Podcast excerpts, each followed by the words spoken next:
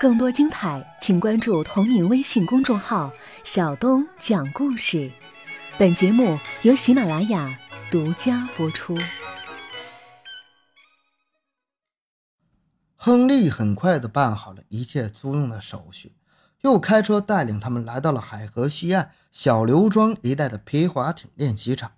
他让包德格和李芬来到了河边的小码头，寻找那条跟大黄鱼差不多长短的艇。他们两人相中了一艘双人单桨的皮划艇，觉得它的长度和宽度都有点像那条拖着牛尾巴落五十五拉下水的大黄鱼。于是，亨利请了一位皮划艇的教练，手持单桨坐在了后面的位置上。管理人员把小艇的缆绳解开了。哎，他们的桨跟我们渔猎民族的很像啊！包德格十分感兴趣的指着教练手中那两头划的单桨，我们管它叫两头忙。这时的李芬就跟当年打生钉的装束一样，脱光了上衣，打着赤脚，只穿着一条短裤。他站到了小艇船舱里面前部的位置上。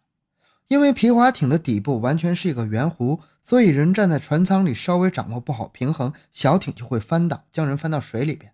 李芬没有经验，他光着双脚站到有些湿滑的船舱之后，身体突然晃动了几下，险些摔到了河水之中。哎呀！站在这上面，还真有点像站在黄鱼背上啊！李芬有惊无险地摇晃了几下身子，终于是站稳了。他小心弯下腰来，按照亨利的设想，把一条绳索绑在了船头上，然后慢慢地直起身来，摆出了立挽、牛皮笼统、拽开大黄鱼嘴的架势。这时，他侧目看了一眼丹尼斯，嗯，差不多，也就是这个意思了。丹尼斯会意的赶紧拿出自己的画夹，可是木头的画架子还没有支起来。她冲着丈夫喊了一声：“哼，亨瑞，把我的画架子赶紧支起来！”郭连生和包德格在这段时间里一直苦于没有机会下手拍摄丹尼斯画夹里的那份绝密文件。此刻，机会来了。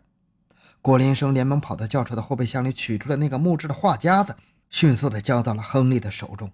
包德格则凑到了丹尼斯的跟前，准备帮他安置画夹。亨利迅速地把画架子支到了丹尼斯选好的位置上。包德格殷勤地帮助丹尼斯打开了画架，他故意把动作做得非常大，一不小心将那里面夹着的那份绝密文件掉到了地上。包德格迅速地弯腰将它捡了起来。我把它放到车里边吧，省得出问题。他好似关心地替丹尼斯和亨利想着。对。放到车里面去吧，丹尼斯未加思索地回应着。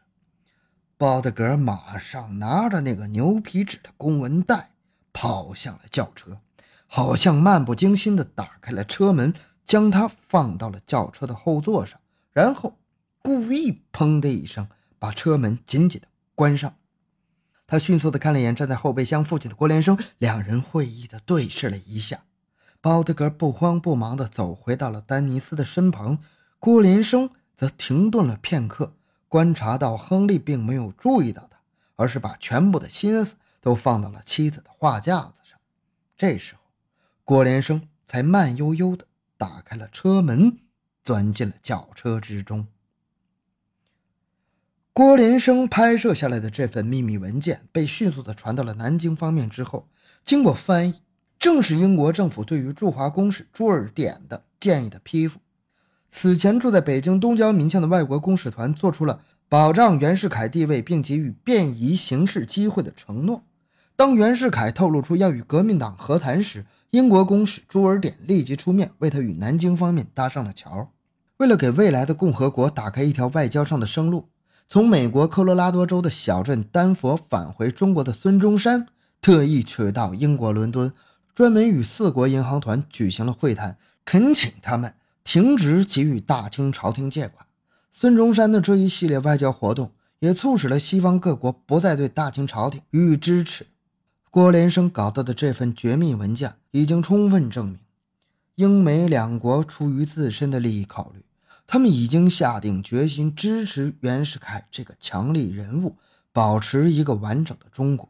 而不支持日俄等国要求瓜分中国的企图，从而就不会支持南京方面由革命党人建起来的政权了。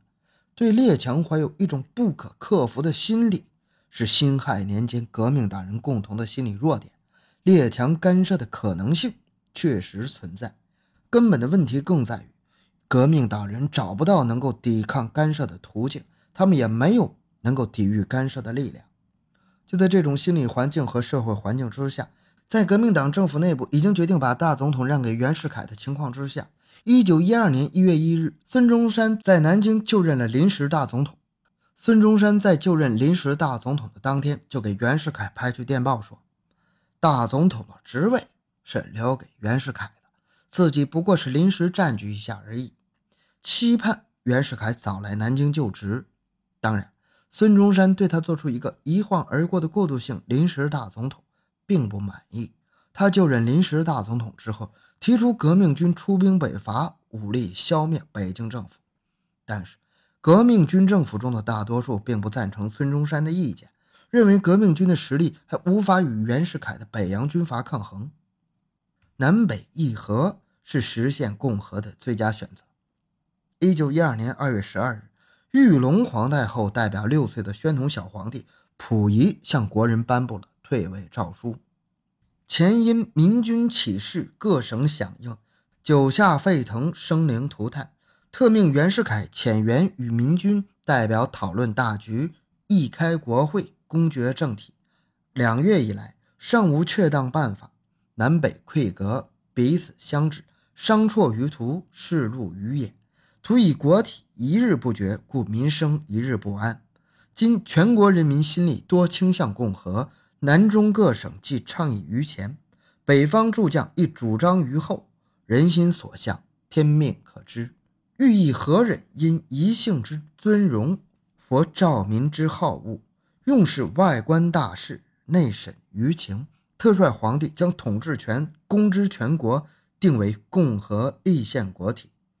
境内海内厌乱妄治之心，远挟古圣天下为公之意，从而结束了中国两千多年来最后一个封建王朝大清帝国二百六十八年的统治。一九一二年二月十五日，南京临时参议院以全票十七票选举袁世凯为临时大总统，比当初选举孙中山时还多出了一票。那一票是投给了黄兴。一九一二年四月一日，孙中山只好拱手让出了他已经就任三个月，但是没有一天掌握过实权的中华民国临时大总统的职位。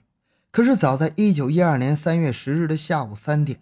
袁世凯就已经在北京宣誓就任临时大总统，仪式在北京石大人胡同前清外务部公署举行，与会者有百余人，内有洋服者，有中服者，有有辫者，有无辫者，有红衣之喇嘛，有新剃之光头，五光十色，不一而足。英国驻华公使朱尔典也亲临了现场观礼。大清王朝的覆灭，使得维系五王爷府里的八个政策福晋的最后一根精神支柱也折断坍塌了。大福晋和两个贝勒决定将破败的五王爷府卖给已经改任中华民国将军的李某人，他们得到了一大笔资金。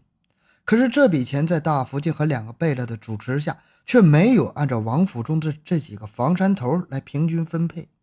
本来。就备受屈辱的八福晋许连业几乎没有分到几个钱儿，他也只好带着自己手头那点香龙细软珠宝首饰，领着儿子蒲宪暂时借住在了北京东城南锣鼓巷秦老胡同许家大院的宅邸里带着孩子住在娘家就已经够没面子了，哪还能再啃食娘家？